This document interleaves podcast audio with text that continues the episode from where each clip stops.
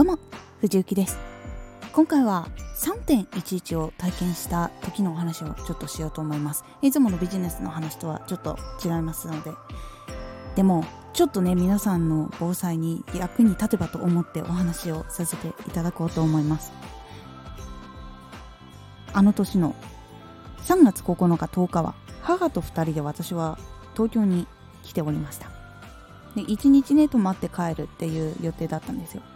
で東京でこう生活とかいろいろ活動のこともありいろいろ準備をしに来ていましたあの時ね。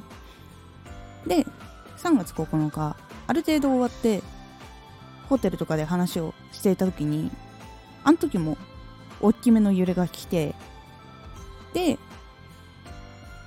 急いでもうびっくりして母と私2人で窓とドアを開けてとりあえず大丈夫かなっていう感じでなったのを覚えております。その時にねもう一つ私が言ったことも覚えてて、ね、帰る時新幹線止まらないといいねっていうのを言っておりました。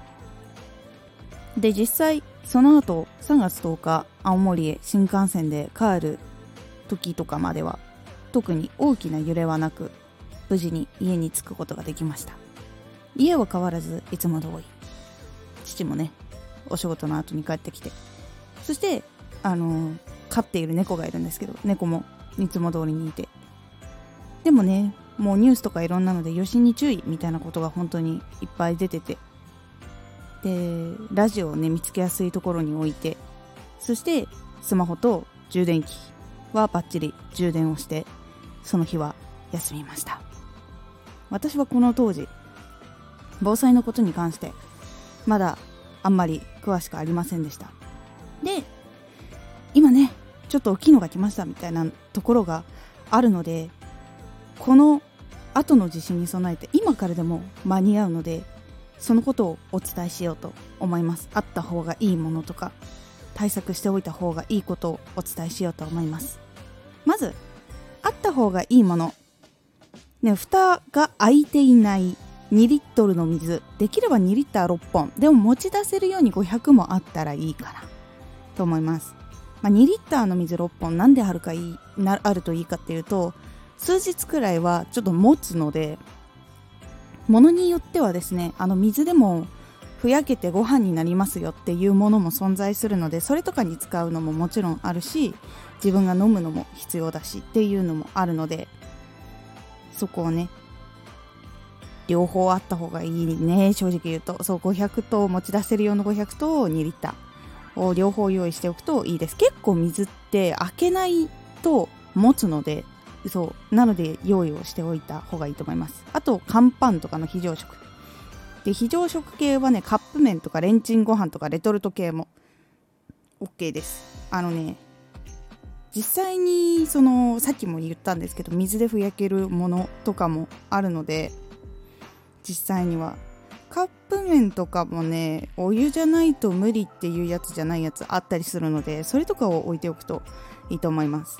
でここで役に立つのが簡易コンロとガスです。あの本当にガスが止まっちゃった時にコンロ使えない。で電気が落ちたからケトルが使えないってなると思うのでその時用に簡易コンロガスコンロは置いといた方がいいです。で予備ガス。予備のガス管今100均でも売ってるので予備のガス管はちょい多めにあった方がいいと思います。でこれがあると鍋とかでお湯が沸かせるのでもうあったかいカップ麺も食べれるしあのレンチンご飯とかレトルト食品も温めることができるので結構重要になってきます。あとは充電器。これは絶対にもう満タンに電気がまだ通ってる時は満タンにしておくようにしておいてください。あとラジオ。ラジオに関してはあの電池式のものもあるけどあのぐるぐる回すと発電してくれるっていうやつがあるのでその充電器も兼ねてくれるやつがあるのでそういうのを1個置いておくといいと思います。そしてライトスマホ。もうこの辺はね絶対情報とかあと足元暗い時とか夜とかに絶対活躍するのであるといいです。あ空のペットボトルもあるといいかもですね。あのライトの光を増幅させるのに使えるのであるといいかもです。そして女性の方生理用品。これ絶対あった方がいいです。これは本当どうなるか分かんないので多めに用意しておいた方がいいです。そして今の時期とも限らないんだけどマスクはあった方がいいです。多分皆さん持ってると思うんでこれもちょっと多めに。であと耳栓アイマスク。これあった方がいいです。もし避難所に行く場合集団生活になるので耳栓とアイマスクがあるだけでも結構変わります。なので耳栓アイマスクも100均とかであると思うのでそれも用意しておくと結構いいです。そしてしておいた方がいいこと。お風呂をきれいにして水をためる。これはもう断水対策です。確実に。できれいにしておくと飲み水にもできるのでちょっとねさ入れたてだったら結構いいけど時間が経つと難しいかもしれないけどでも体とかを少しこう洗ったりとかもできるしあとは水洗トイレを流すこともできるのでお風呂の水ためといた方がいいです。であと家族とか親戚とかがちょっと離れているところにいたりとか仕事行ったりでバラバラな行動をとっている可能性が高い場合は離れていた時の集合場所を決める。そう家がダメだった時にはここっていうのを決めておくと結構いいです。であとは近所の避難所を確認。で安全ルートも確認です。これ結構ね大事です。場所によっては私のその地元で3.11にあった時は海側を通るとまず危ないみたいなのがあったので山側から行けるルートとかっていうのとかを探しておかないと一方向しかわからない場合結構やばいので安全ルートは考えておいた方がいいです。いつ何があるかわかんないので。そして現金を下ろしておく。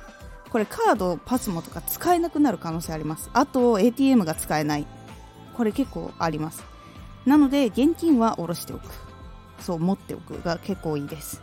でもう定番ですがすぐに逃げられるように大事なものをまとめておく。もう財布保険証系とか身分証明書系とかあとハンコとかあとはね水非常食。これもある程度。で女性の方は生理用品とか。あとメガネ。コンタクトの人でコンタクトを洗うやつとかを全部持っていくっていうのもありなんですけどメガネを持ってる人はもうメガネ1本持ってった方がいいです。でできるだけちょっと場所を空ける。荷物を入れる場所を空けるっていう風にした方がいいです。さあ今回まず地震の防災に関してのお話をしました。この後もちょっといろいろ発信していこうと思います。実際地震来たらどうしたらいいのかとかそういうのも調べてまとめてお話ししようと思います。そして私が体験したことももちろん込みでお話をしようと思います。実際ここがいいよとかこうした方がいいよみたいなことはお話しさせていただこうと思います。日本は地震国なので地震の国なので知っておいて損はないのでぜひとも皆さん頭に片隅でも入れておいてください。大体もう知ってる方も多いと思うんですが1度目の地震でなくても2度目の地震が結構大きいってことがあるのでその時に停電断水ガスが止まるっていうこともあるのでそれに本当備えておくことが大事になってきます。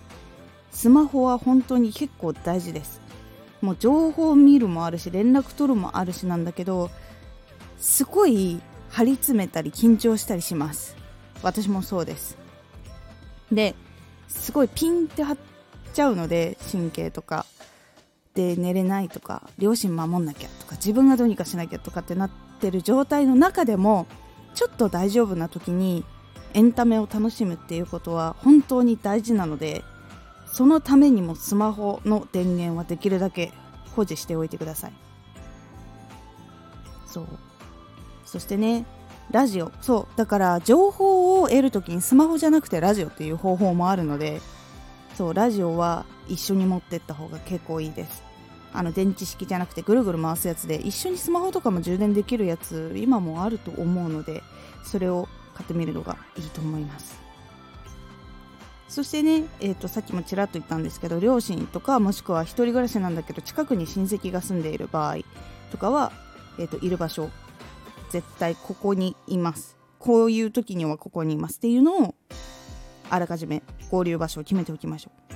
本当ね1人の時はやべえなって思うんだけどやっぱ親戚とか身近な人が近くにいると安心できるので協力し合えるのでぜひともそこは決めておくのをおすすめします。そして安全ルート。確認。そう避難所もそうだしその決めた場所に行く時の安全ルートも確認しておきましょう。そう。そしてね本当避難できるようにすぐに逃げられるように大事なものはまとめておきましょう。この時にねあれもこれもってなるかもしれないんだけど本当に生きる時に必要なものを入れるようにしましょう。荷物が多くて避難の時にやべっていうことにならないように本当にまずそこはね最後の最後の選択だからちゃんと決めて入れておきましょう。でこれがね地震の対策につながりますので是非用意対策してみてください。夜はだいたい初心者でも発信者になれるようなラジオを放送中でございます。最新情報を受け取りたい方はフォローおすすめです。声優アーティスト YouTuber そして配信活動などで感じたことも発信していきますのでぜひ参考にしてみてください。